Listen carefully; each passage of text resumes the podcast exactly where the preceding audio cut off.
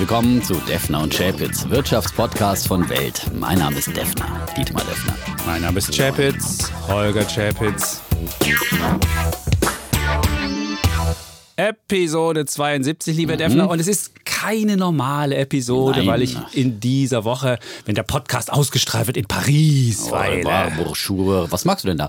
Da bin ich beim Weltwirtschaftsgipfel. Mhm. Normalerweise der Weltwirtschaftsgipfel, der von der Zeitung mit den großen Buchstaben jo. Welt.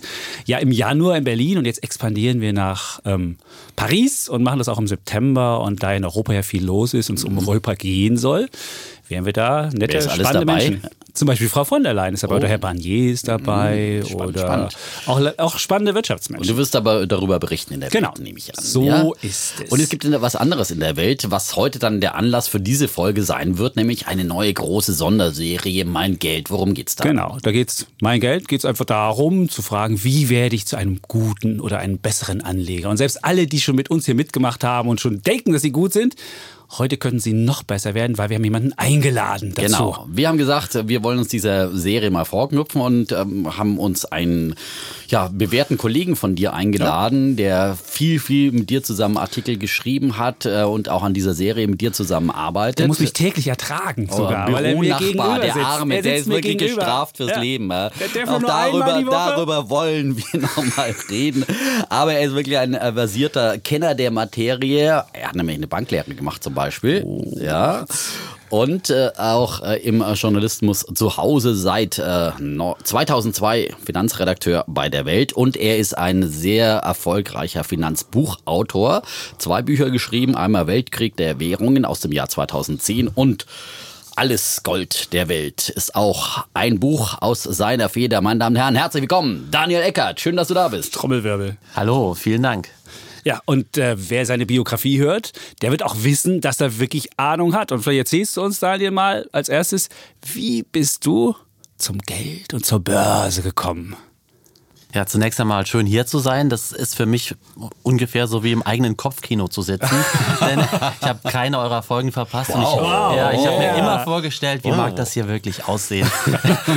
Zumal es ja manchmal auch heiß hergeht. Ja, manchmal schon. Ja. Aber zuletzt waren wir ganz versöhnlich. So Gästen sind wir immer nett, muss man sagen. Ja? Die Gästefolgen waren ja. immer relativ, das Ja, ja da, da, sind wir immer anständig. Ja? Da okay. muss nichts befürchten. Da schauen wir mal. Also ich fühle mich mittlerweile schon als Börsianer der ersten Stunde. Also manchmal kommt mir so vor, als wäre ich schon bei der Gründung des Dow Jones dabei gewesen. Das kommt, das kommt biografisch nicht ganz ja, hin. Wir erzählen auch gerne vom Krieg hier.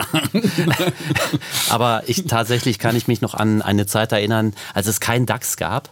Ich bin nämlich Wahnsinn. ja, Börsianer ja. seit dem Jahr 1987. Und damals äh, als Jugendlicher, da war ich 16, hat es mich einfach fasziniert, dass man Anteil haben kann an einem Unternehmen, dass man Teilhaber wird mit einer guten Geschäftsidee, mit einem tollen 16. neuen Produkt. Hm. Wie kommt man mit 16 auf so eine Idee? Hast du da irgendein so Schlüsselerlebnis? Oder irgendwie Leute gesehen, dass die reich geworden sind und sagst, das will ich auch? Oder, oder, wie, ich meine, oder hast du einen Lehrer gehabt, der dich da hingeführt hat? So wie der hat? Defner, der, der auch 1987 durch seinen Wirtschafts- und Rechtslehrer zusammen mit dem ganzen Wirtschaft- und Rechtskurs äh, an die Börse gegangen ist und sich Deutsche Bankaktien gekauft hat. Und da muss man ja auch sagen, im Jahr 1987, da ja. gab es ein ganz einschneidendes Erlebnis, nämlich den ganz großen Crash. Ja, äh, das war in gewisser Weise der Anfang. Aber ich bin bestimmt nicht durch meine Lehrer dazu gekommen. Also die waren an Wirtschaft und Finanzen eher desorientiert oder desinteressiert. Du kommst ja auch aus dem Saarland, ne? da ja. hat man nicht so viel Ahnung von Wirtschaft. das würde ich so nicht sagen. Das, das würde ich so nicht sagen. Ne? Nein, nein. Da, da gibt es schon äh, große Unternehmer ja. auch. Aber die Lehrer waren eher mhm. an, äh, sagen wir mal, soziologischen Themen interessiert. Okay. Aber ich habe unheimlich gern gelesen damals schon. Mhm. Und da gab es ja sowas wie das Kapitalmagazin oder Forbes, was manchmal dann in sehr gut sortierten ähm, äh, Zeitschriftenhandlungen auslag. Und da habe ich dann drin gestöbert und äh, habe gesehen, gesehen, es gibt ja einen Aktienmarkt und das ist ja noch interessanter als Gold, weil so meine erste Erinnerung geht eigentlich zurück ins Jahr 1980, 81, als Gold groß in Mode mhm. war. Nach der Invasion in Afghanistan hat sich ja alles aufs Gold gestürzt und da ist der Goldpreis ja in kürzester Zeit explodiert. Also das war so die erste Erinnerung. Aber mit dem Gold war es ja da dann. Da warst du elf, muss man ja, sagen. Ah, ja, da hast du dich für Finanzthemen und Gold schon interessiert. Wow, Wie bist du dann so auch mit der Aktentasche in die Schule gegangen und mit, mit zurückgegeltem Haar? Nein, darüber, Sachen, darüber, da darüber schweigen wir. okay, das war der Christian Lind. Gibt es keine Zeitdokumente, die das belegen. Okay, gut. Ja, aber die Idee, sich am Aktienmarkt zu beteiligen, das hat mich schon als Jugendlicher so umgetrieben, dass ich meinen Vater dazu genötigt habe, dass er mit mir zur Kreissparkasse gefahren ist, weil ich konnte mit 16 noch genau. kein eigenes äh, Depot eröffnen. Und dann saßen wir da in der Kreissparkasse und der Berater war vollkommen überfordert. Da hat dann erstmal den Geschäftsstellenleiter gerufen. Hat, da, da gab es so eine Galerie und der Geschäftsstellenleiter hat sich dann erstmal von oben angeschaut, was für, ein, äh, was für eine merkwürdige Familie das da ist, die im Saarland, in der saarländischen Provinz, kann man sagen, ein Depot eröffnen will, um Aktien zu kaufen. Ja, und es war nicht nur für 16-Jährige damals so schwer. Also man musste ja immer zur Bank genau. persönlich hingehen und musste sich eigentlich schon fast Urlaub nehmen, wenn man mal als Kleinanleger eine Aktie kaufen Stimmt. wollte. Das war und einmal am Tag Vergleich. Man ordern, einmal am Tag zum Kassakurs, zum Kassakurs um 13.30 Uhr oder sowas, ja. Mhm. Und äh, weißt du auch noch, was die erste Aktie natürlich, war, die du das, das vergisst man auf keinen mhm. Fall. Die erste Aktie, das war Hösch, ein äh, guter deutscher Stahlhersteller. Das waren Zeiten, als man mit äh, Stahl auch noch Geld verdienen konnte. Im Saarland hat man ja Ahnung vom Stahl, ne? Das ist so ja ist eine Kernindustrien dort, ja. Und die Hösch-Aktie, die habe ich dann gekauft im Sommer 1987. 87. Uh. Und ich weiß noch genau, ich habe mir damals, weil ja Charts noch nicht so verfügbar waren, auf ähm, Millimeterpapier selbst selber den Kursverlauf aufgezeichnet. Und das war so wunderbar, er weil. was Nerdiges, ja, der ja, ein bisschen. Ein bisschen. Nur ein bisschen. Das war deshalb so wunderbar, weil das in dem Sommer äh, und frühen Herbst 87 immer so leicht nach oben ging. Also es war jetzt auch nicht dramatisch, aber ja, ich immer ein Kästchen, ein Kästchen. Und dann Super. kam halt Mitte Oktober 87, zwei Monate oder drei, nachdem ich die Aktie gekauft hatte, und rums, es ging nach unten. Ein paar Kästchen. Und, und zwar so weit nach unten, dass meine Skala, die ich auf den, die hatte gar nicht ausgereicht. Dran kleben musste er dann. Oh. Ja, aber es war mir eine Lehre, denn ja. man sieht, an der Börse können auch Sachen passieren, mit denen man nicht rechnet. Und zwar nicht nur nach unten, wie ich dann später gel gelernt habe, sondern auch nach oben. Manchmal geht es ja, Aber fangen wir erstmal mit dem nach unten an. Damals hat ja der Dow Jones dann über 20 Prozent an einem Handelstag verloren. Weißt du noch, was die, was die Hösch-Aktie damals gemacht hat? Also meine Deutsche Bank-Aktie, die ich hatte, die hat sich ungefähr halbiert. Ja? ja. Was, minus 50 Prozent? Ja, nicht an einem Tag, aber infolge mhm. des Crashs okay. dann. Also uh. nicht an dem uh. Tag, aber die hat sich danach, ja, und dann hat es irgendwie zehn Jahre gedauert, bis sie da wieder da war. Und jetzt ist sie wieder da äh, unten, wo sie noch viel tiefer. Anderes okay, Thema. Ja. Also wie gesagt, meine Skala auf dem mhm. ähm, handgezeichneten Chart hat nicht ausgereicht. Äh, aber das Gute war ja, ich glaube, die Verluste waren tatsächlich so in dem Bereich 50 Prozent, dass es ähm, ein, zwei Jahre später wieder da war, mhm. wo es vorher stand. Und ich habe halt nicht verkauft. Ich bin dran geblieben und äh, habe mich nicht abschrecken lassen davon, dass es an der Börse auch mal ganz anders kommen mhm. kann, als man erwartet. Und hast du dann nachgekauft? Das aber auch nicht. Ich glaube, dafür hatte ich nicht genügend das Geld. Das sind ja die Mittel auch begrenzt. So ja. ging es mir damals auch, ja. Mhm. Und ich habe es damals ja auch ausgesessen. Aber ich habe ja auch schon öfters im Podcast gesagt, man kann gar nicht früh genug solche äh, essentiellen und existenziellen Erfahrungen machen, ne? damit man lernt, die Börse ist keine Einbahnstraße. Jetzt sagen aber viele, wenn man das erste Erlebnis, das prägt ja. Und wenn das mhm. so ein schlechtes ist, warum hast du dann bist du dann trotzdem dabei geblieben und hast jetzt bist jetzt einer der größten Börsianer unserer Redaktion, würde ich mal sagen. Äh, das war vielleicht ganz heilsam, dass es kurz nachdem ich eingestiegen bin, so einen Crash gab. Denn wenn man zu sehr verwöhnt wird von steigenden Kursen, ich glaube, das verdirbt einen. Ne? Hm. Man denke nur an den neuen Markt. Hat äh, ja, ja, äh, ja, aber nach dem, ja klar, das ist, äh, da neigt man dann etwas zum Überschwang, ist schon richtig. Neuer Markt ist ein gutes Stichwort dafür. Ähm, aber ähm, trotzdem ist es ja auch wichtig, dass man dann auch Erfolge hat, ne? weil immer nur Tiefschläge. Am Anfang ist es ganz heilsam, dass man sieht, äh, Börse ist keine Einbahnstraße. Was kannst du nicht erinnern, was dein größter Anlegererfolg überhaupt war? Welcher, mit welcher Aktie du am meisten Geld verdient hast oder prozentual die am meisten gesteigert hast? Äh, das ist ein sehr schönes Thema, weil äh, letztens hatte ich auch für die Welt über verzehnfache Aktien geschrieben. Also das ist ja das Wunderbare, wenn es eben so ein Geschäftsmodell gibt oder auch mal so eine Turnaround-Situation, also wo wirklich ein, zum Beispiel ein Land die Kurve bekommt, was man gar nicht so erwartet hat, dann kann es ja an der Börse auch im Faktor 10 nach oben gehen. Mhm. Und äh, also die äh, Indexfonds mit dem 8% Anstieg, dem zu erwarten in allen Ehren, aber das macht für mich auch mit ja, so den kleine, kleine auf, Spitze gegen unsere ETF-Empfehlungen ja. hier. Nein, ja, also ich, ich hatte Glück oder ähm, Erfolg mit äh, indonesischen Aktien, die wow. ich gekauft habe, äh, 2002. Okay, also nach der Asienkrise. Hm, vorher wäre es nicht so gut gelaufen. Ja, Beim ersten Gehalt bei der Welt hat er gleich mal mit, indonesische mit dem, Aktien mit dem gekauft. ersten Gehalt. Aber Indonesien, ja, war, Indonesien war damals furchtbar unpopulär. Mhm. Es war nach dem 11. September 2001 und man dachte, dass Indonesien so ähnlich enden könnte wie Afghanistan, also dass das Land kippt und dem Islamismus zum Opfer fällt. Das ist das größte islamische Land, glaube ich, oder? Von also der Bevölkerungszahl so mhm. ist es. Aber die Voraussetzungen waren doch ganz andere. Und die Aktien waren damals sportbillig. Also man äh, konnte die Aktien Jakarta für ein Kursgewinnverhältnis von fünf oder sechs kaufen.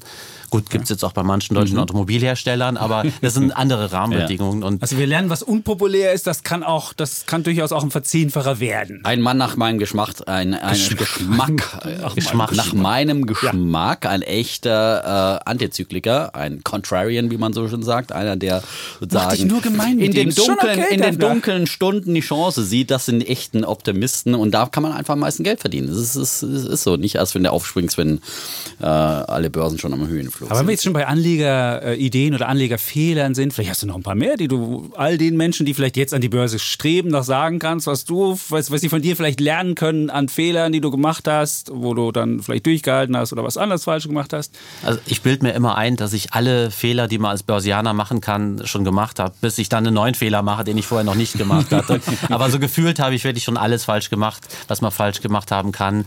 Vor allen Dingen habe ich gemerkt, äh, Timing ist nicht so meine Sache. Also ich versuche nicht äh, den Markt irgendwie zu timen. Ich äh, konzentriere mich eher auf gute Unternehmen, auf äh, Stories, Großtrends, die mich überzeugen, aber versuchen den Markt zu spielen, das habe ich aufgegeben. Mhm. Und war dieses Interesse an äh, Börse dann auch der Grund für deine Berufswahl? Du hast ja erstmal eine Bankenlehre mhm. gemacht und mhm. bist jetzt Finanzjournalist geworden. Wie äh, hat sich das alles entwickelt? Ja, da schlugen zwei Herzen in meiner Brust. Also ich habe mich für Wirtschaft sehr interessiert, aber ich habe mich auch für Sprache interessiert und Geschichte. Deshalb die Bankausbildung, es war was Solides, das hat man damals im Saarland noch so gemacht, wenn man auch noch nicht ganz sicher ist, äh, jetzt von Seiten der Eltern, aus Sicht meiner Eltern, ob der Junge überhaupt studieren kann, ob er das Zeug dazu hat. Aber okay. Zwei Millimeter Papier reicht ja nicht aus für den Kurssturz. Immer schauen, ob das auch wissenschaftlich Das war noch eine etwas konservativere Herangehensweise okay. als heute. Äh, ich habe dann die Bankausbildung gemacht bei einer Bank, die heute nicht mehr existiert. Auch das ist schon Geschichte. Aktienindustrien existiert nicht mehr, seine Bank nicht mehr. Mal schauen, was aus der Welt so wird. So ist das, wenn man selber historisch wird. Defner, diese schlechten Gags. Nein, nein, nein, nein, nein, nein. Aber ich betone, ich bin nicht schuld daran, dass die Dresdner Bank nicht mehr existiert. Also ist ja quasi aufgegangen in der Commerzbank. Ja, ich bin auch als Kunde von der Dresdner Bank zur Commerzbank gewechselt. Also, ja, wir ja. haben ja jetzt unser Konto und haben jetzt nach drei Wochen endlich unseren Brief bekommen. So, ein, so einen Brief von Dass Herrn du nicht so kreditwürdig so. bist. Bezug nehmend auf Ihren Anruf von so und so. Und dann schrieb jemand, nach drei Wochen hat er dann irgendwie einen langen Brief, dass wir noch irgendwas noch eintragen müssten und so weiter. Und dann dachte ich mir, wer so Kollege Chapitz unterbricht Bank? immer gerne interessante ja. Gäste durch uninteressante Geschichten. Das also Daniel, doch, erzähl du mal weiter. Ist, also, das, wie, ist, das ist doomed to fail, das sage ich dir. Ja, das ist ja, also. Wie dem auch sei, nach der Bankausbildung, die eine gute Zeit mhm. war, äh, aber nur Bausparverträge verkaufen, das bringt es vielleicht auch nicht, wollte ich dann etwas ganz anderes machen. Und dann habe ich studiert Geschichte und äh, Literaturwissenschaft. Und ähm, ja, aber ich kann sagen. Ich dachte Linguistik noch. Linguistik, genau, noch. drei oh, Fächer. Ich bin auch noch Magisters, auch ein akademischer Grad, den es nicht mehr gibt. Noch, noch etwas. In Österreich könntest du Herr Magister, das wäre das könnte richtig laufen. Müssen wir mal sagen, ja, Herr Magister, heute Magister gar und Sie nun schon, äh, wie heißt das bei Goethe? Defner unterbricht gern mal mit seinen schlechten Gags. So, aber unsere, unsere spannenden Gäste. Goethe-Gedichten. Ja vielleicht, ja. sehr, Sollte es mir vielleicht auf die Kreditkarte drucken lassen. Aber ich habe dann, die, die Börse hat mich nie nachgelassen. Ich mhm. weiß noch, wie ich als Austauschstudent dann in den USA war, Baltimore. Und da habe ich halt, das war so 98, da hat das angefangen mit den Online-Brokern.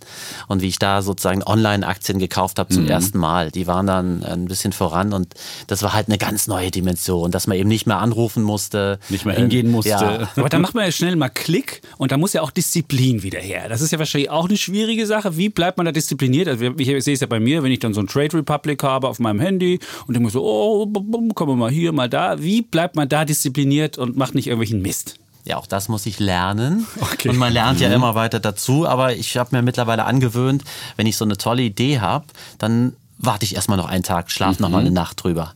Und ob ich die dann am nächsten Tag zu einem etwas schlechteren Kurs kaufe und so, das belastet mich jetzt nicht mehr so, wie es vielleicht früher bei dem jungen, ungeduldigen, ungestümen ja. Eckert gewesen wäre. Okay. Aber das, also lieber, die Zeit Euro, lieber einen Euro später einsteigen, ja. aber die Idee überdacht haben, als dass man impulsiv Ich bin ja da immer noch etwas impulsiver. Ich kaufe da erstmal die Aktie und dann lese ich nach.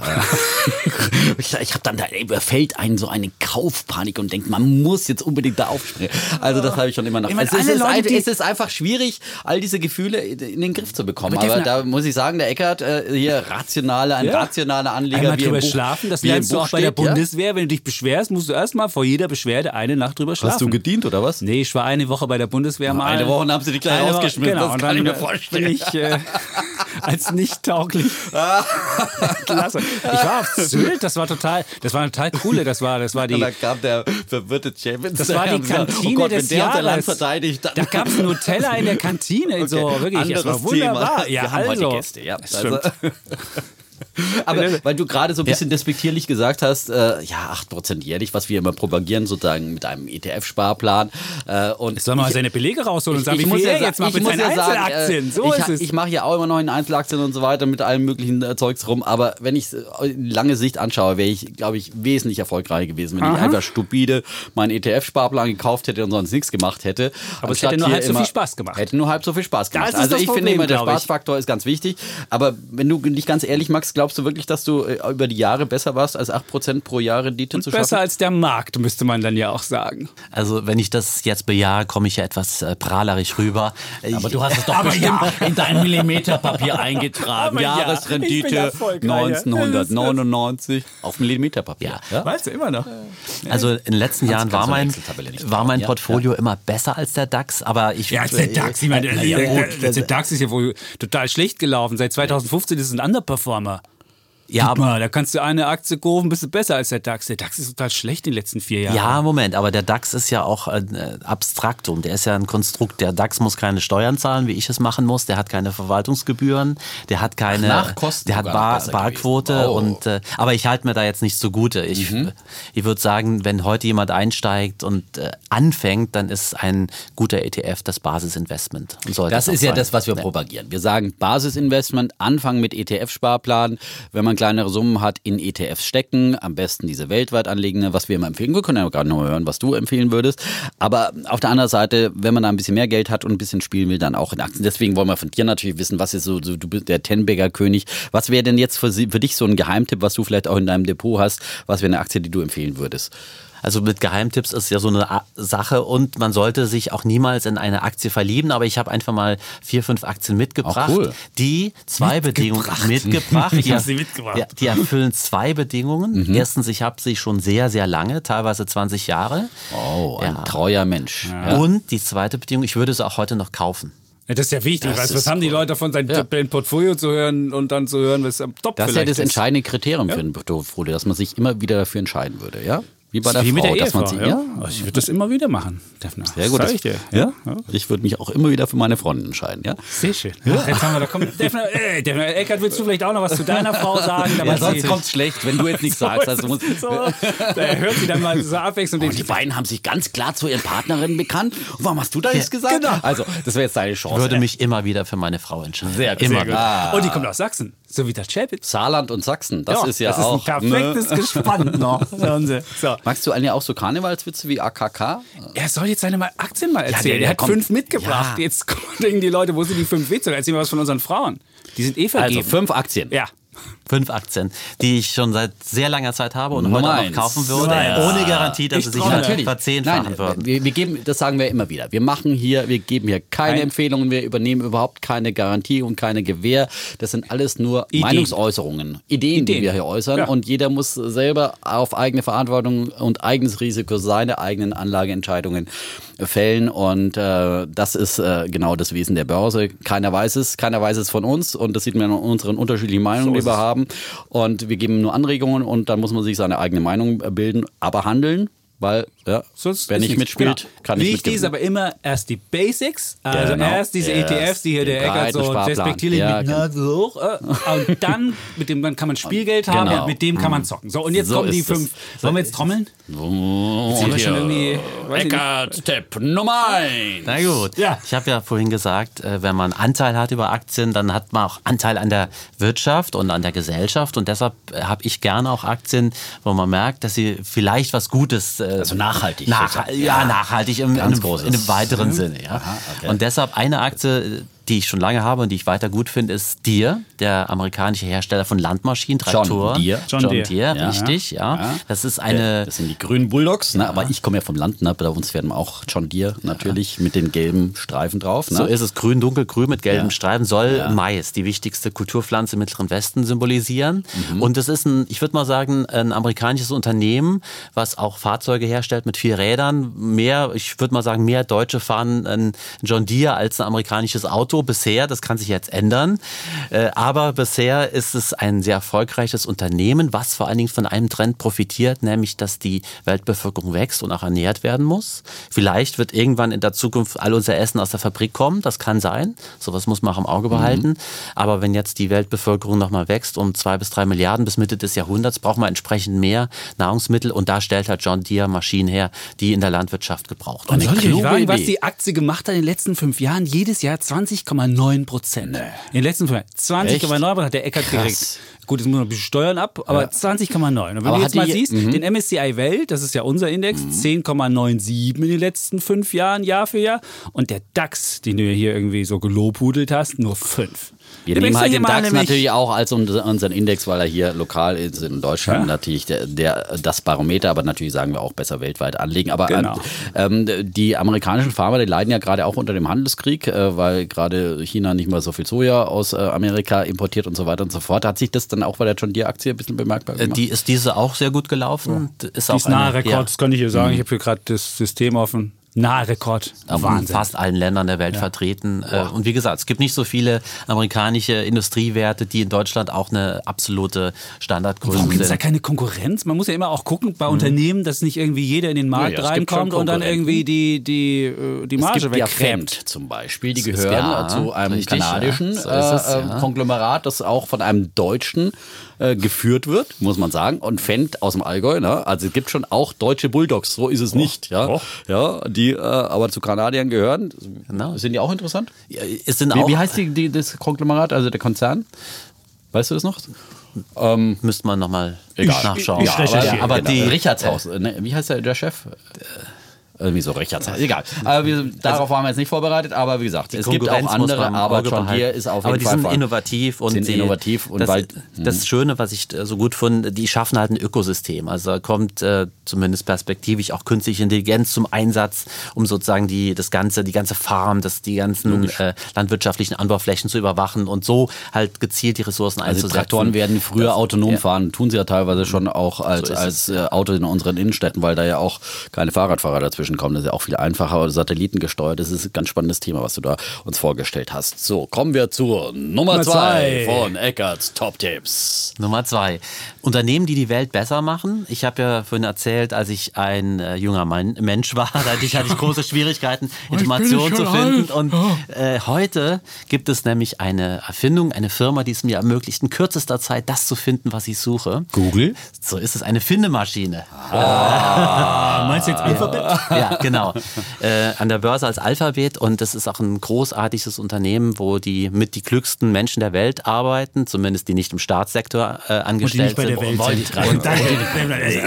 also zumindest bei der, bei, der, bei der Zeitung. Ja, also. Soll ich dir was sagen? Diese Aktie in den letzten fünf Jahren 20,2. Also der Eckert bringt hier nur Aktien aus seinem Portfolio, die 20, die mehr als 20 Prozent in den letzten fünf Jahren gemacht haben. Hat er vorher wahrscheinlich geguckt? Ich wette es. Ich meine, du wirst hier keine Zehner kriegen. Mal sehen, wir gucken mal, was er noch hat. Also aber Google, es ist ja? nie eine Garantie für die Entwicklung in der Zukunft. Aber es ist natürlich trotzdem ein gutes Zeichen, dass das Geschäftsmodell äh, doch äh, zumindest in den letzten Jahren sich gut geschlagen hat. Was mir hier gefällt, ist, dass wenn du gelernt hast, mit so gigantischen Datenmengen umzugehen, vor allen Dingen dynamischen Datenmengen, wenn du die dann mit künstlicher Intelligenz auswerten kannst, dann hast du halt eine Möglichkeit, Produkte maßgeschneidert anzubieten, ähm, die jeden ansprechen mhm. im Grunde. Mhm. Aber der Kollege Chapitz und andere. Äh, der wird jetzt gleich den, den Monopolfall Andere Sozialisten in den USA fordern die einmal die Zerschlagung. Das hat nichts mit Sozialisten zu tun. Die haben einfach mit unfairen Mitteln graben die einfach die, die unsere Werbedollars weg. So ja, unsere schon, aber in den die USA. Haben halt übernommen, die haben halt übernommen äh, einige Werbeanbieter und haben ein Monopol quasi im Internet. So ist es. Und das also ist einfach. Vor allem,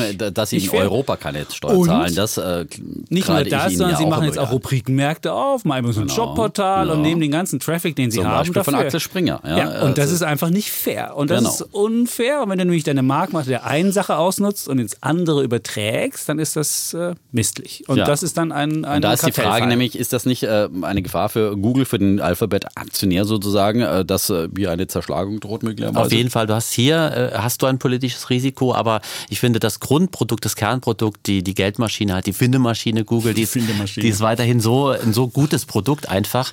Ähm, seit kann man sagen, seitdem es Google gibt, ist ja auch immer die Rede vom kommenden Google-Killer, der Mhm. ein besseres Produkt anbietet. Aber bisher ist alles, was ich in der Hinsicht gesehen und ausprobiert habe. Wolframs Alpha war der- der ja, so ein Ding- Da kam immer wieder ein Name auf, aber kommt, reicht bei weitem nicht heran. Und außerdem, wenn du was zerschlägst, wenn du mal guckst, als AT&T Mhm. zerschlagen ist und andere, war nach ein paar Jahren die einzelnen Sachen viel mehr wert. Also wenn du beispielsweise Amazon fast zerschlagen würdest und du hättest dann irgendwie ähm, die AWS, diese Sparte und die anderen, wäre es viel mehr wert als Amazon alleine. Insofern der ist das gar nicht so schlecht. Nutzen, genau. Ein Gute Idee. Auch. Standard Oil ist zerschlagen worden und später ist aus einem Teil von Standard Oil Mhm. Exxon geworden. Bin kein großer Fan von Ölaktien, sage ich gleich dazu, aber dass die Geschichte von Exxon war ja auch eine sehr erfolgreiche über die lange Zeit Mhm. äh, des, des Ölzeitalters, kann man sagen. Ach, sie haben die hohe Dividendenrenditen Öl.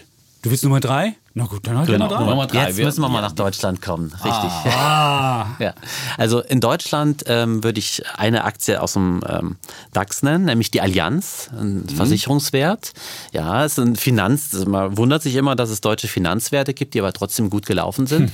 die Al- Allianz macht eben nicht ganz so viele Schlagzeilen wie manche Banken, die äh, noch im DAX sind, aber sie hat halt ein stabiles Business, das ist halt Versicherungsgeschäft, das übrigens auch eine riesige, äh, historisch betrachtet, eine riesige Errungenschaft ist, dass man als jedermann, als Alltagsmensch äh, alle möglichen Risiken absichern kann. Das ist ja wirklich. voll und ganz ja, versichert. Gibt's nicht? Denn deine Allianz ist immer an deiner Seite. Ist es nicht irgendwie? Denn wer du sich Allianz versichert, der, ist voll und ganz gesichert. Also es gibt auch so immer so ein paar. Also ich kann nicht so schön singen, ein, aber ein, ein, ein, mit dem Glück, der schließt ein. Genau, ein Bündnis, ein festes Bündnis mit dem. Genau, So. sehr gut. Ja. Und die Aktie hat nur 15 Prozent pro Jahr in den letzten fünf Jahren gemacht. Aber auch eine schöne Dividendenaktie, Ja. ne? Also hat, auch- hat auch eine hohe Dividende, wobei ich kein Freund bin von äh, hoher Dividende der Dividendenwillen. Das halte ich auch übrigens für einen der, der Fehler, wenn man wirklich nur Dividendenstrategie sucht, um äh, halt eine hohe Dividende abzugreifen. Man darf aber nicht vergessen, die Dividende, die ausgeschüttet wird, wird ja vom Kurs abgezogen. Also an dem Tag hat man praktisch plus minus null, zahlt noch seine Steuern obendrauf. Und eine richtige Dividendenaktie ist eine Aktie, die halt die Dividende steigert im Laufe der Jahre. Das geht aber nur, wenn das grundlegende Geschäftsmodell stabil ist und auch noch Wachstum bietet. Da gehört die Allianz dazu. Die musste nur einmal in der Finanzkrise die Dividende etwas senken, aber ansonsten stabil über viele, viele Jahre. schon fast ein sogenannter Dividendenaristokrat. Ja, es geht in die Richtung. Gut, jetzt haben wir die dritte. Jetzt kommt Nummer. Vier. Vier. Vier gewinnt. Wer gewinnt bei Eckart? Ja, jetzt kommen wir zu Nebenwerten. Da gefällt mir Jetzt wird etwas riskanter. Okay. Ja, das waren bisher also- eher, eher so Blue Chips, oder? Ist Ja, auch dir ein. Blue Chip? Ist auch ein Blue Chip, oder? für amerikanische Verhältnisse schon fast ein Nebenwert, aber äh, Für ja, uns schon. ja. Okay, jetzt kommen kleinere Also- Werte. Die sind riskanter. Gleich vorweg zu sagen. Ja, es ist ein Bereich, der mir persönlich sehr gut gefällt, nämlich Medizintechnik. Medizintechnik macht unser Leben besser im Sinne von, es hilft halt Menschen zu heilen, ihnen das Leben zu erleichtern. Und es ist ein hochinteressantes äh, Segment, weil du da ja, du hast einmal das Wissen und dann kannst du mit den äh, einfachsten Materialien oder einfachsten äh, Substanzen, Medizin, technische Geräte herstellen, die aber einen enorm, enormen Fortschritt bringen, also deine Gesundheit verbessern, Leben äh, verlängern. Und so eine Firma gibt es auch in Deutschland, die sitzt sogar in Ostdeutschland, nämlich Carl Zeiss Meditech. Das ist ein Unternehmen im Bereich von Augenheilkunde, Laserbehandlungen und so weiter, äh, ist das erfolgreichste Unternehmen in Ostdeutschland und hat auch eine Geschichte, äh, die zurückreicht bis ins 19. Jahrhundert. Also am Standort Jena ist da immer schon viel geforscht worden, was optische Industrie, optische Geräte und halt an Medizin angeht. 35,8 Prozent pro Jahr in den letzten fünf Jahren. Karl Zeiss Meditech. Boah, ey. Das traut man dem gar nicht zu. Wenn du in Jena man, ne? Paradies am Bahnhof stehst, das sieht sich nicht so paradiesisch an, aber es scheint da Unternehmen zu geben, die paradiesische Renditen haben. Wunderbar. Tatsächlich ist das sogar eine Aktie, die auf zehn Jahre sich, sich verzehnfacht hat. Also eine von diesen äh, Faktor 10 Aktien. Ein Tenbagger. Die ist ja, in Wahnsinn, Deutschland ja. nicht sehr häufig gibt. Und du hast die zehn Jahre jetzt schon? Schon länger. Er hat sie über 20 ah, Jahre, hat er gesagt. Hier, ein gemachter Mann, dass er überhaupt noch zur Arbeit kommt hier. Okay. Also hobbymäßig. Ja, weil, er, weil er mit, mit Chapitz in einem Büro ist. Ne? Unbedingt. Das, also, ich meine, Zwischenfrage, ist, ist, ich meine, ist das total nervig oder, oder aber ich meine, er kommt. Wir sind ja unter uns. Ja, hier. genau. er kommt ja auch immer zu spät. Ja. Kommt er kommt er so zur Redaktionskonferenz auch immer zu spät und so? Das mhm. machen wir telefonisch, also, lieber Defner. Da musst du nicht mehr, es gibt keine Präsenz, es gibt nur freitags eine Präsenzkonferenz ah, okay. um 11. und bis dahin schafft der Chapitz auch manchmal ein Büro. Aber da hast du dann morgens und so immer Ruhe im Büro und so. Das ist ganz angenehm. Naja, das kommt darauf an. ja. Aber sonst äh, kommt ihr noch aus, noch halt in Jahren. Ja, ohne, ohne wäre es langweilig. Also ja. ich wüsste gar nicht mehr, wie es ohne geht. Ja? Siehst du, mir geht es ja auch so. Ja. Man braucht immer ein bisschen Reibung. Ja.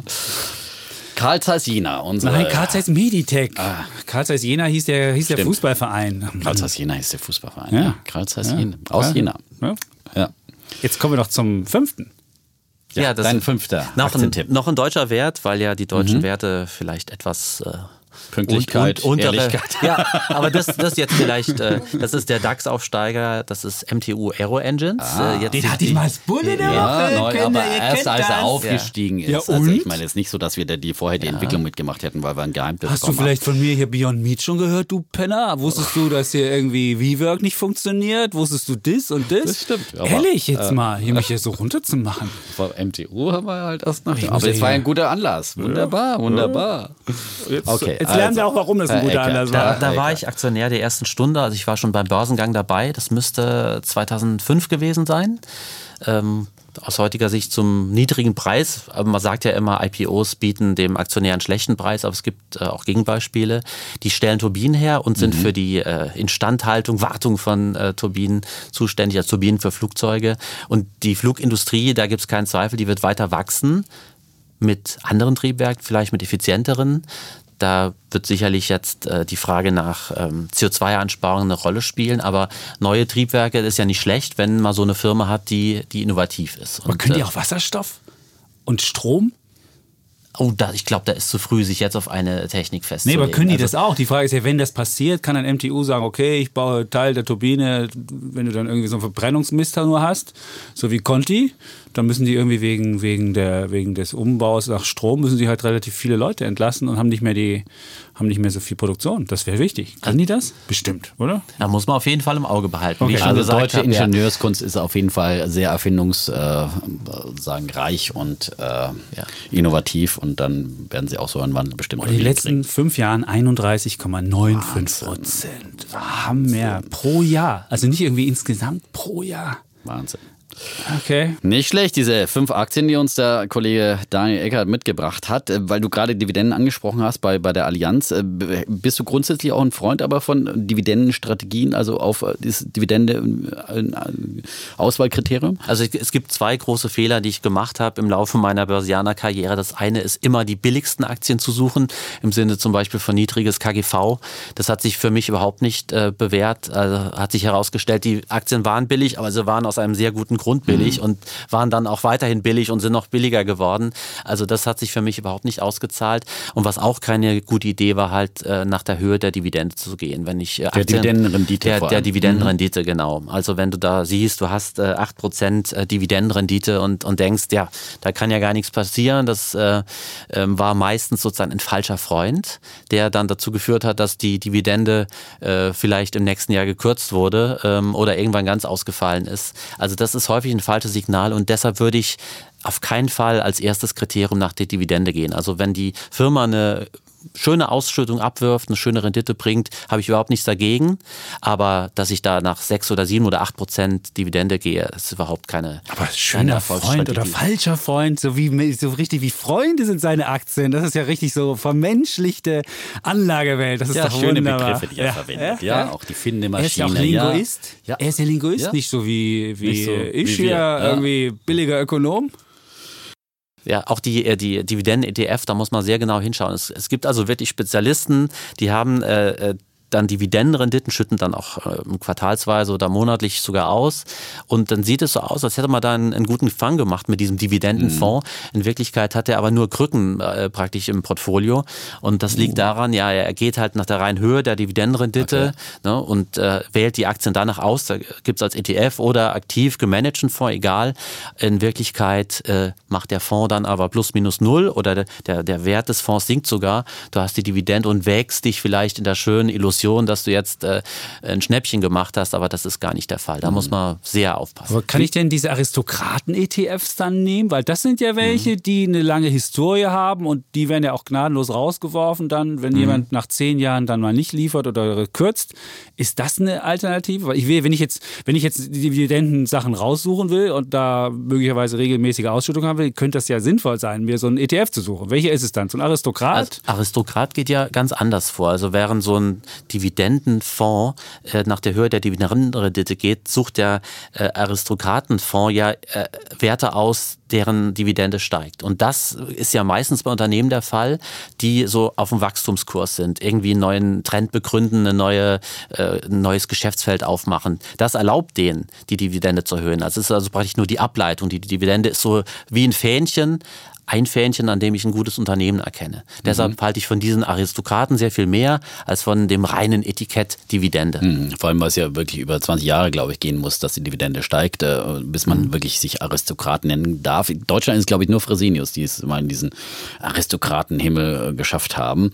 Ähm, vielleicht kommen wir dann mal zu, zur Serie auch letztendlich, ja. weil das war jetzt sozusagen ähm, spannende Sachen. Die sp super ja, spannende Sachen von äh, Daniel Eckert und äh, seinem privaten Depot. Also Chapeau, muss ich sagen.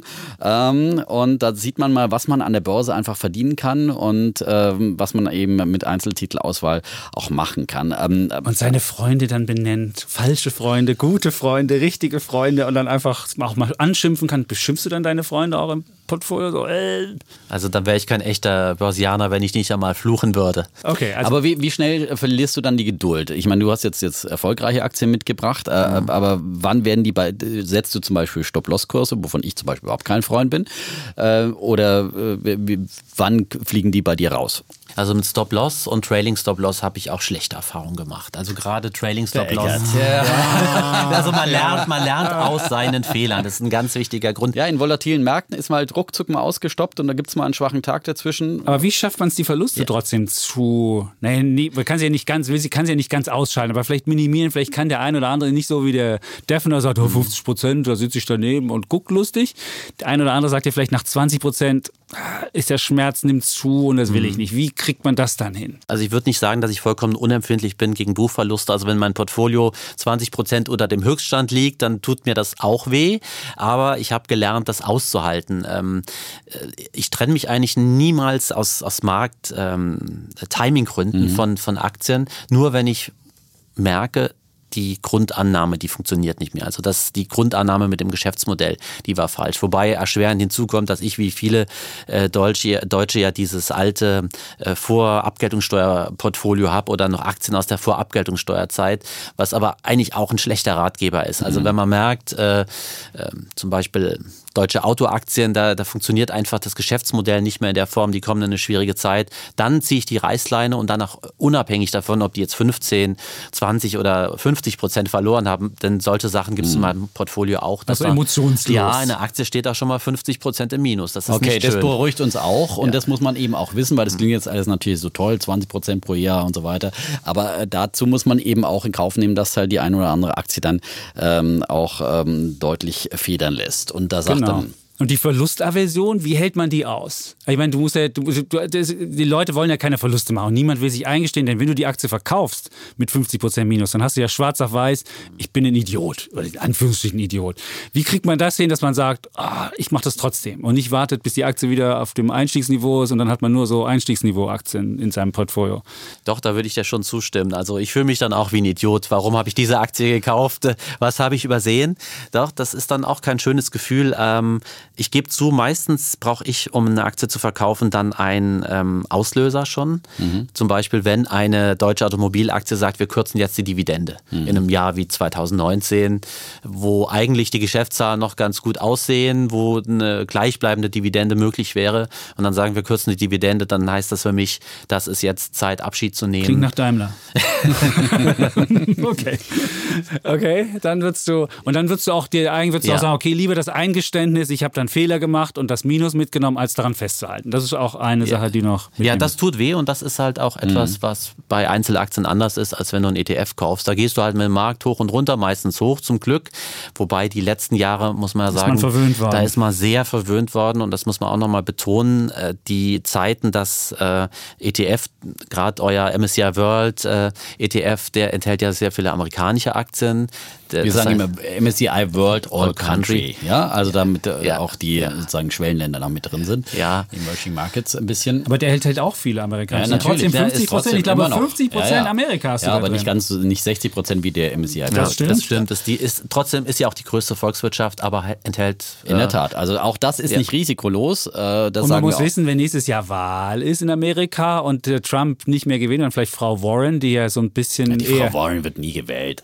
Also, die wird doch nie US-Präsidentin. Also, weißt du es? Oder irgendjemand Demokrat? Können wir gleich mal wetten. Also, nein, aber wir wollen ja. Ähm, ja, aber das ist trotzdem ein Risiko, Natürlich. das musst du halt wissen. Ja, logisch, und, äh, und, logisch. Äh, es gibt ganz viele Risiken. Ja, also ja, muss, also müsste wissen, wenn man diesen, diesen Index hat, dass man mit 50 Prozent in Amerika dabei ist. Und das sollte man auch wissen, wenn man diesen Index hat. Das ist ganz richtig, absolut. Aber es kann ja auch im Handelskrieg eine Einigung geben und dann ist man auch wieder nach oben mit Schön. dabei. Und ab geht's. Ja, weil die, wir steht ganz kurz eine, bevor übrigens der Handelskrieg. Ja, ich weiß. Es steht ganz kurz bevor. Immer wenn der Trump irgendwie im Rücken zur Wand steht, gibt es diese Tweets. Ist schon mal aufgefallen, dass das immer das gleiche Muster ist? Ja, ja die Muster. Ja, die Muster. Stimmt, ja. Aber wir wollen jetzt, wir haben jetzt wirklich äh, okay. viel über, über dich und dein Portfolio und das war super spannend, aber wir wollen ja gerne auch über eure Serie reden, äh, mein Geld. Äh, da geht es ja noch ein bisschen grundlegender ran. Das war jetzt sozusagen, der erste Teil war schon mal für den fortgeschrittenen Podcast-Hörer und Anleger und so weiter, der jetzt wirklich auch sich an, an Einzelaktien heranwagt. Aber viele steigen ja in diesen Zeiten der drohenden Minuszinsen sogar auf, äh, für, für Kleinsparer äh, dann ähm, ähm, überlegen sich, wir müssen umdenken und wie kann man sein Geld vielleicht mal genau. gewinnbringender anlegen und so weiter. Ist, und, äh, da geht es auch los mit der Serie. Die Frage ist, wie komme ich zum perfekten Portfolio? Und ich habe wirklich jetzt mal, der erste Teil äh, ist am Sonntag dann schon gewesen, wenn der Podcast ausgestrahlt wird. Und ich habe wirklich mal geguckt, wie kommt man da hin? Und am Ende habe ich festgestellt, man muss sich dummerweise wirklich relativ doll selber kümmern. Weil man kann natürlich gucken, dass man Helfer findet, aber die meisten Helfer wollen entweder Provision machen mhm. oder aber sind sehr teuer oder aber sind zweifelhaft. Also mhm. selbst wenn man jetzt, also wenn man hier im, im Podcast ist, haben, wir, haben wir die Menschen schon gehört, was wie so ein Grundportfolio aussieht. Aber viele fühlen sich ja dann doch überfordert, das selbst zu machen. Und dann äh, gehen sie vielleicht zum Bankberater mhm. oder vielleicht einen Honorarberater und so weiter. Aber das ist, es funktioniert wirklich extrem schwer. Und man muss, wenn man zum Berater geht oder wenn man selbst zum Honorarberater geht, den man bezahlt dafür, mhm. muss man trotzdem mit Vorwissen kommen, um nicht irgendwas dann aufgeschwatzt zu bekommen, was dann einem, zu einem nicht passt. Und deswegen ist es wirklich wichtig, egal welchen Weg man geht zum besten Portfolio, dass man Vorbild, Vorahnung hat, um mhm. zumindest dann auf Augenhöhe mit demjenigen, der einen berät, dann da äh, Weil man sich sein. ja auch, wenn man ein Auto kauft, sich erstmal schlau macht Ganz und nicht genau einem so Gebrauchtwagenverkäufer ja. irgendein Auto abkauft, aber genauso macht es der Deutsche bei seiner Geldanlage. Und äh, Daniel, du mhm. warst ja nun auch Bankberater sozusagen, Bankkaufmann und äh, bist jetzt Finanzjournalist. Was würdest du denn raten, aber einem, der sagt, ich will mich aber wirklich nicht so richtig intensiv damit auseinandersetzen, das ist mir alles ein böhmisches Dorf. Äh, wie mache ich es denn dann? Also, ja, äh, gute Frage, ja.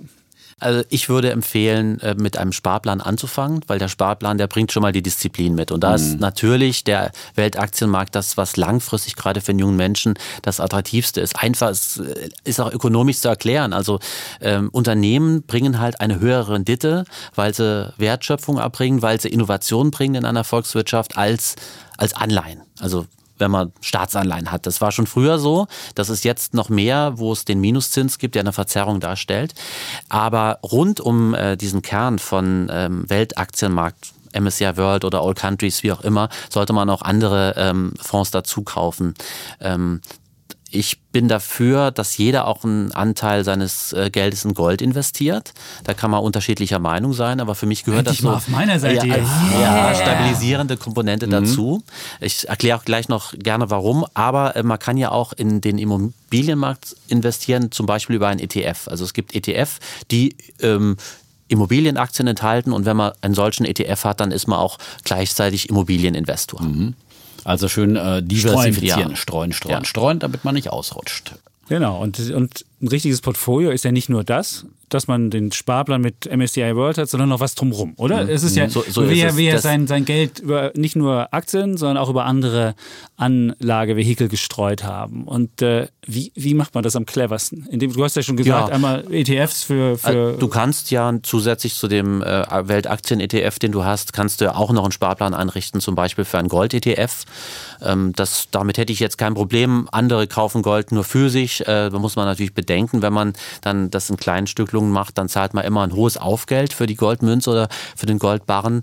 Da würde es jetzt sich dann anbieten, wenn man wirklich Gold für sich haben will, dass man nur einmal im Jahr zusammenlegt und dann sich einen, eine große Goldmünze von einer Unze kauft. Mhm. Und wenn man das jetzt, wie gesagt, nicht selber machen will, weil man sagt, ach, das ist mir schon wieder so kompliziert, äh, wir haben ja oft hier Beispiele, dann kommen die Fragen und sagen, mhm. oh, die ETFs, ich finde es ja wieder nicht bei meinem Broker, so äh, haben so verklausulierte Namen und so weiter. Ich da kann ja sagen, was du an. dann machst. Hm? Dann gehst du einfach zum Robo, etwa zu einem guten. Aber auch ja. da musst du vorher wissen, was du willst. Okay, aber wohin würdest du gehen? Würdest du zum Beispiel eher zum Honorarberater gehen, ähm, dem du einfach einen gewissen Stundensatz meinetwegen zahlst und sagst, jetzt berate mich mal und dann kauf mir günstige ETFs oder würdest du zu einem normalen Banker äh, gehen, der ja sozusagen an den Provisionen verdient, wo man dann immer so einen komischen äh, Beigeschmack hat irgendwie so. Also da kann ich wirklich aus Erfahrung mhm. sagen, wenn du zu einer Bank gehst, einer Filialbank, mhm. dann werden die dir dort zuerst mal, die werden sicherlich eine gute Beratung machen, wenn du an einen guten Berater gerätst, mhm.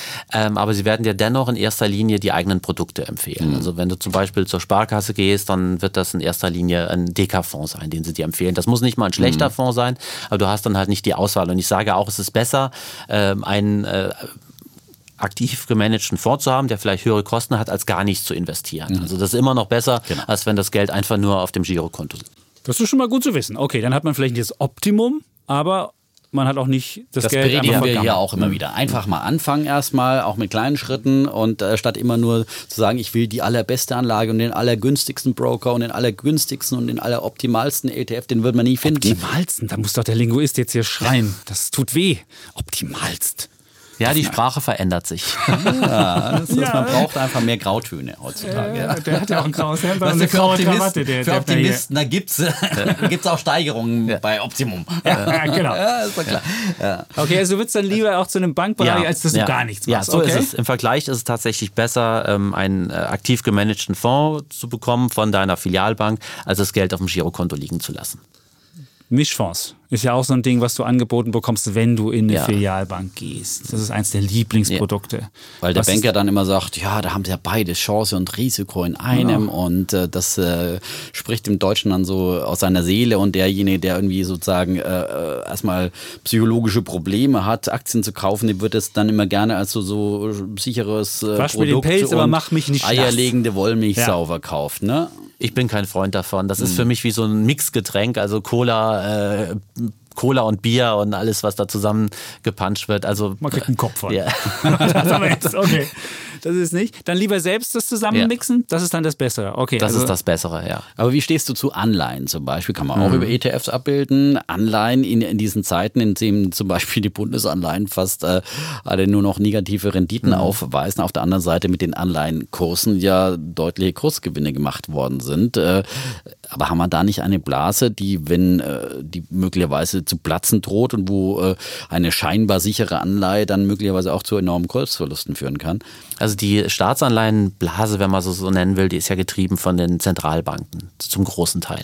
Also insofern äh, erwarte ich äh, nicht, dass das wirklich platzen wird in nächster Zeit, weil die Zentralbanken das weiter durchführen würden. Die Frage ist, was bringt es für den privaten Anleger, da jetzt noch in, in Staatsanleihen einzusteigen, wenn es entweder gar keine Zinsen mehr gibt oder nur noch, indem er irgendwelche exotischen Staatsanleihen kauft. Also da sehe ich jetzt nicht mehr so große Potenziale einfach. Aber wie kriege ich dann diese sichere Komponente rein? Also muss ja, es ist ja immer ein gut gemischtes Portfolio, hieß ja früher, man muss auch einen Anteil Anleihen so es, haben. Ja. Und jetzt muss ich ja irgendeine andere Anlage finden, die hm. zumindest diese Charakteristika von Anleihen hat.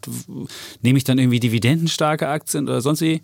Dann, also es gibt ja noch Unternehmensanleihen, globale Unternehmensanleihen kann man auch über einen ETF abbilden. Da bekommst du schon noch Zinsen. Allerdings hast du natürlich da auch einen gewissen Währungseffekt drin. Und Konjunkturrisiko, also, ja. wenn, wenn man sieht, dass Thomas mal pleite geht, dann sind die Anleihen nichts mehr wert. Futsch. Und dann ist die große Frage, passive oder aktive Investments. Ist ja dann auch ein Thema bei euch ja. äh, in eurer Serie. Es mein Geld. Um passive und dann geht es um aktive. Passive, das sind eben die ETFs, heißen deswegen passiv. Wir sollen auch immer zwischendrin mhm. nochmal erklären. ETFs sind ja passive Instrumente, die einfach nur einen Index wie den DAX zum Beispiel stumpf mehr oder weniger, wenn sie es wirklich gut machen, eins zu eins abbilden, sodass man diese Entwicklung da mitmacht. Und da gibt es eben keinen aktiven Fondsmanager, der bewusst äh, Einzeltitel höher gewichtet oder rauslässt oder äh, reinnimmt. Ja? Und zum Beispiel dann gilt es auch bei den äh, Weltindizes wie MSCI World oder MSCI All Country World. Da wird einfach so ein Index stumpf abgebildet. Ähm, was spricht denn aus deiner Sicht für und für, für diese ETFs zum Beispiel im Vergleich zu aktiv gemanagten Fonds? Also für die ETF spricht ganz eindeutig, dass sie niedrige Kosten haben. Also viele ETFs, die es heute gibt, da hätte ich vor 20 äh, oder sogar noch vor 10 Jahren von geträumt, dass es gibt, diese Möglichkeit in einen bestimmten Markt zu investieren, ähm, ohne äh, jetzt große Kosten dazwischen geschaltet, äh, einfach abzubilden, US, den US-Aktienmarkt oder chinesische Aktien oder Nebenwerte Europa. All das ist ja mit ETF möglich. Also die Bandbreite, die man da hat, ist mittlerweile schon sehr groß. Ähm, die meisten Asset Manager, die meisten ähm, Geldmanager, die überschätzen ja auch ihre Möglichkeiten, den Markt zu schlagen. Das zeigen ja alle Statistiken. Deshalb äh, die aktiven Fonds sind eben häufig von der äh, Leistung, von der Wertentwicklung gar nicht besser als ETF. Und deshalb kann man sagen, ETF, das, das kann praktisch äh, die Basis von jedem Portfolio sein. Ähm, ich, ich sag mal so, grundsätzlich habe ich schon auch Bedenken, was äh, die Wirkung von ETF langfristig auf den Finanzmarkt angeht. Also man muss sich immer mal durch den Kopf gehen lassen, so als Gedankenexperiment, wenn alle nur noch ETF hätten, also 100 Prozent des ähm, angelegten Geldes in den Händen von ETF ist. Wer ist. Ja, ja wer ist dann, wer ist dann gerade der, der Gegenpart, der mal auch in einer äh, turbulenten Marktphase so sagt, ich habe die tiefen Taschen, ich packe jetzt hier äh, 100 Milliarden oder 500 Milliarden auf den Tisch und kaufe. Das muss man sich schon klar machen. Also ich sehe da schon äh, zumindest äh, theoretisch am Horizont ein systemisches Risiko bei ETFs. Mhm. Aber es wird ja auf der anderen Seite nie passieren, weil 100% ETFs, weil spätestens, wenn die ETF-Quote sehr hoch wird, dann wird die Chance für den aktiven Manager, du hast es gesagt, bisher ist ja das Problem, dass die äh, nie den Markt und also den mhm. ETF oder den Index äh, schlagen in der Regel, also vor allem auf längere Zeiträume. Ähm, wenn nun immer mehr ETFs haben, äh, dann hat der aktive Manager ja eigentlich viel bessere Chancen letztendlich, äh, den Markt wiederum zu schlagen durch kluge kluge Entscheidungen. Sollte man denken, aber es gibt halt meines Erachtens diese natürliche Grenze des Wachstums von ETF. Die haben wir noch längst nicht erreicht, mhm. äh, bei jetzt vielleicht 10 oder 20 Prozent Marktanteil der ETF, aber äh, die gibt es. Das muss man sich klar machen einfach. Okay, und das Aktive, was spricht für aktiv? Aktives Management äh, ist äh, gerade dann gefragt, wenn du einen intransparenten Markt hast oder einen Markt hast, der sehr äh, schwer zugänglich ist. Da können dann die ETF manchmal auch gar nicht sinnvoll ähm, wirklich investieren. Früher haben dann die ETF das ja versucht, äh, synthetisch zu machen. Also die haben irgendwelche Swaps gekauft und haben so getan, als wären sie zum Beispiel in Vietnam investiert. Oder Ukraine war, ja, einer der waren sie, Oder Kasachstan waren sie aber gar nicht. Äh, es gab es bei Zertifikaten, gab es aber auch dann bei ETF. Und das ist dann so ein bisschen, naja, ich sag mal Panscherei das ist, es gefällt mir nicht. Unter, es äh, entspricht nicht dem Reinheitsgebot. Ähm, aber es gibt noch einen zweiten Fall, ähm, dass aktives Management ähm, besser sein kann, nämlich wenn du einen Markt hast, wo der Index von drei, vier, fünf großen Werten dominiert ist. Äh, Russland kann so ein Fall sein oder auch die Schweiz. In, am Schweizer Aktienmarkt, wenn du da einen ETF kaufst, auf den, auf den Schweizer Aktienindex musst du wissen, dass der, der Index von fünf großen Werten beherrscht ist. Ich glaube, die machen so an die 50 Prozent des Gesamt der Marktkapitalisierung aus und entsprechend des Anteils auch von diesem ETF. Das kann gut sein, kann aber auch Probleme äh, mit sich ziehen. Da hätte ich dann vielleicht lieber einen aktiven Index, der auch mal die schönen Nebenwerte da in der mhm. Schweiz äh, aufgreift. Wenn du einen aktiven Fonds kaufen würdest, worauf würdest du dann besonders achten? Also die Historie, der Track Record, wie der Manager abgeschnitten hat. Da kommt es viel auf den Manager an.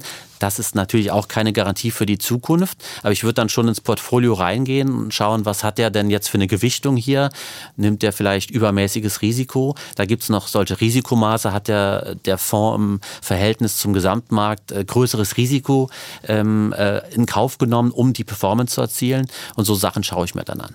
Also wir, wir stellen fest, du guckst dir erst einen Index an und guckst dir an, wenn der irgendwie Unwuchten hast und du trotzdem in den Markt willst, dann würdest du sagen, okay, dann machst du es über aktiv. Aber ansonsten, wenn man einen Index hat und du sagst, der, der Markt, den ich da sehe und der Index ist ausgewogen, dann würdest du immer einen ETF machen. Kann man das so in etwa? In den meisten Fällen, äh, dann in den meisten Fällen tut der ETF einen guten Dienst. Okay. Also es ist dann schon auch, äh, die Märkte, die wir jetzt hier ansprechen, sind dann schon eher so, wenn man schon ein gutes Grundportfolio hat und jetzt noch, noch, noch perfektionieren will. Aber fürs, für die Grundbasis würdest du im Zweifelsfalle ETF und. und Aber ich finde ja immer, wenn man dann ein größeres Portfolio irgendwann mal Klar, hat, dann, äh, dann, kann man ja auch wiederum beides kombinieren, finde ich halt. Weil du hast gerade die auch äh, theoretische äh, finanzsystemische Risiken von ETFs angesprochen. Und mhm. warum soll man nicht sagen, okay, mache ich halt einen Teil auch in ETFs, in passive Investments und mache ich einen anderen Teil dann zum Beispiel Beispiel auch in spezielleren Märkten. Ich habe zum Beispiel einen aktiven Fonds, äh, der in äh, Frontier Markets äh, investiert. Wie heißt ja? denn der? Guckst du mal nach? Ähm, der ist von Templeton. Okay. Der ist aber auch nicht so gut gelaufen, aber trotzdem, ich glaube an die Zukunft von eben, das sind ja die Schwellenländer vor den Schwellenländern, also Länder wie Vietnam, kleinere Entwicklungsländer eben, die so auf, und gerade Vietnam ist ja ein Land, das momentan unheimlich profitiert von, äh, von China, dass viele Firmen da abwandern und so weiter. Also das sind sozusagen ähm, die, die kommenden Tiger möglicherweise uh und äh, da, ja, er ist nicht Willst so gut gelaufen. Minus ja. 3,9 die Jahresrente in den letzten fünf Jahren. Ja, mhm. ja. Aber ich sitze es trotzdem aus, weil ich glaube, einfach langfristig glaube ich an die Idee und langfristig glaube ich auch trotzdem daran, dass hier ein aktiver Fondsmanager besser ist. Und äh, wie gesagt, drum meine ich halt mhm. einfach, mischen auch hier äh, aktive und äh, passive Investments in seinem äh, Fondsdepot. Und das kann auf jeden Fall nicht schaden, um auch da wieder äh, gewisse systemische Risiken sozusagen abzumildern. Ja, also es gibt auch noch den Fall in Emerging Markets, dass äh, die großen Werte in einem Index halt der, der örtliche Ölkonzern sind, häufig auch mit staatlichem Einfluss, der örtliche Telekom-Konzern, häufig mit staatlichem Einfluss. Dann hat man die halt als Klumpenrisiko in dem ETF und da würde ich mir, wenn es die Auswahl gibt, auch lieber dann einen aktiven vornehmen, der diese Klumpenrisiken möglichst vermeidet.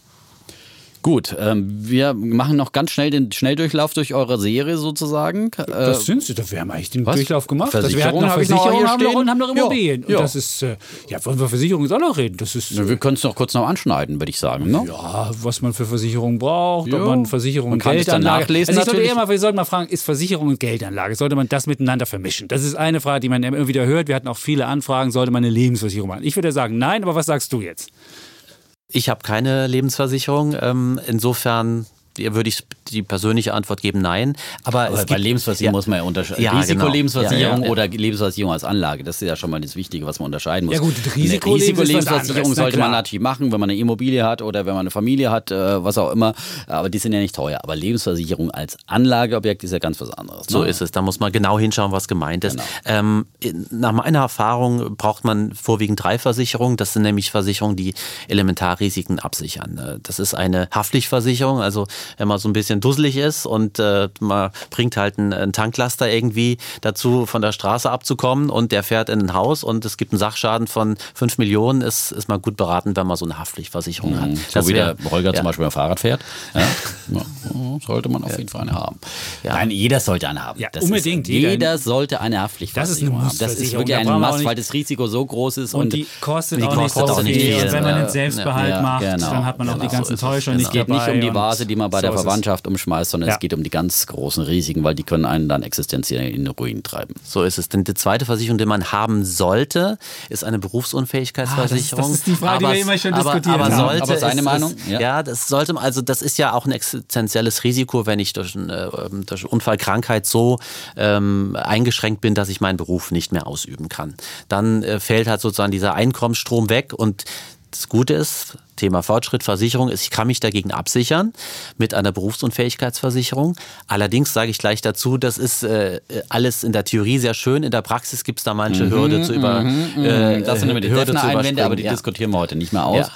Also und die dritte, die man deiner Meinung nach braucht? Das ist eine Hausratsversicherung, wenn man ein schönes Haus oder eine Wohnung hat. Sollte man sich überlegen. Hausrat? Glaube ich nicht. Hab ich auch nicht. Oh, wir haben eine schöne Wohnung. Ich habe es nicht so mit den Versicherungen. Ja, aber ich meine, es kommt ja auch drin, kann man da viel klauen in deiner Wohnung. Hängt da teure Kunst an der. Nee, oder wenn du, wenn du, wenn der Geschirrspüler ausläuft und du auch deine eigene Wohnung ruinierst, dann ist es auch ganz sinnvoll.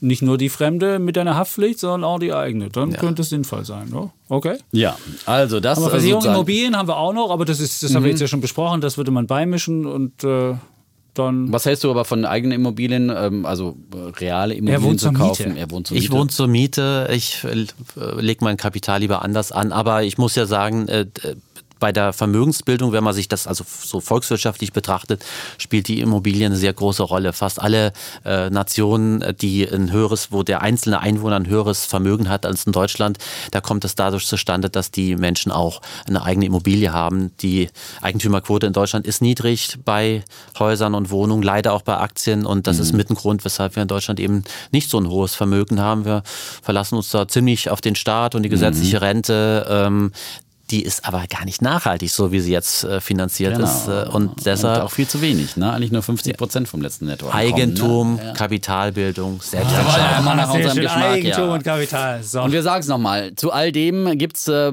Holger und äh, Daniel, bei euch dann in der Welt äh, viel mehr und nachzulesen. Welt Sonntag, und in der Welt am Sonntag. Das, das gibt es dann auch bei Welt.de zu finden. Wie finde ich das Ganze? Welt.de einfach ein. Ja, es gibt sogar dieses, es gibt sogar, es gibt so, nein, es gibt sogar ein. gibt es da eine extra Rubrik ja, oder es gibt sowas? eine Rubrik ja? auch, aber ich kann jetzt nicht genau sagen, unter was okay. die angelegt. Aber, aber ein bisschen, einfach bisschen mein Geld eingeben und so weiter. lesen, das, genau. das, das bildet ja, ja sowieso und dann sowieso. kann man auch mal ein genau. bisschen gucken. Und dann findet man die äh, auf allen einschlägigen Publikationen. Ja. Und wir sagen vielen Dank dem Daniel, der hier Dank. war. Und ich meine, so eine geldwerte Leistung. Wer zwei Wahnsinn. Stunden zur, zur, zur Verbraucherzentrale geht, muss 160 Euro bezahlen. Der Eckert hat also hier uns jetzt eine Gegenleistung von 80 Euro gebracht. Wahnsinn. Da sollten wir auch mal seinen Instagram-Account nennen, damit er, wir haben ihm versprochen, damit er kommt, kriegt er drei neue Follower. Drei. Nein, viel mehr. Du würdest also, sagen vier? Ja, also wie, wie heißt sein Instagram-Account? Er, er, er fotografiert nämlich auch ganz toll. Die sind muss cool, sagen. Er ist genau. ein, ein richtig Nicht guter so wie Fotograf. Wir hier so, so nein, nein, Bilder von uns richtig, selbst. Ja. Und, also, Daniel, dein Instagram-Account. Der heißt Tiefseher. Und hinten, hinter dem R ist das E weg. Das konnte ich mir nicht mehr leisten. Also. Deshalb heißt er, anders als bei Twitter, wo ich Tiefseher mit E bin, heißt der Instagram-Account Tiefseher ohne E hinten. Ja. Mhm. Oder also. unter Daniel Eckert findet man dich. Genau, da findet man dich auf diesen einschlägigen Plattformen. Wunderbar. Und deine Bücher gibt es auch nicht. Alles Gold der Welt. Wir haben auch über Gold nur ganz kurz gesprochen. Ich glaube, das ist in diesen Zeiten, wo der Goldpreis auch wieder steigt, also sicherlich ähm, nach wie vor von bleibender Aktualität. Nee, auf Weltkrieg der Währung. Du lernst was über Geschichte. Und diese ganze Währungsgeschichte, die du jetzt auch wieder hast, wo jemand fragt, muss ich, muss ich irgendwie intervenieren und so weiter. Das kannst du in dem Buch schon nachlesen. Mhm. Ja? War also. auf der Shortlist des Deutschen Wirtschaftsbuchpreises 2010. Übersetzungen gibt es auch im Chinesischen, Koreanischen und ja. Tschechischen. Ja. Ich habe es mir ja neulich mal auf Chinesisch geholt. Das hast du. das Bildungsbürgertum. Nein, ich glaube, er hat richtig viel verkauft und war es nicht irgendwie mehr als 20.000 oder so? Ja, das ja, war, ziemlich, war ein Bestseller. Okay. Bestseller. Ja. Bestsellerautor Daniel Eckert ja. heute bei uns im Podcast. Wir fühlten uns sehr geehrt. Schön, dass du da warst. Ja, danke. Und ansonsten sagen wir wie immer Tschüss. Und ciao. Bleiben Bulle. Und Bär. Defner. Und Chapitz. Und der Eckert.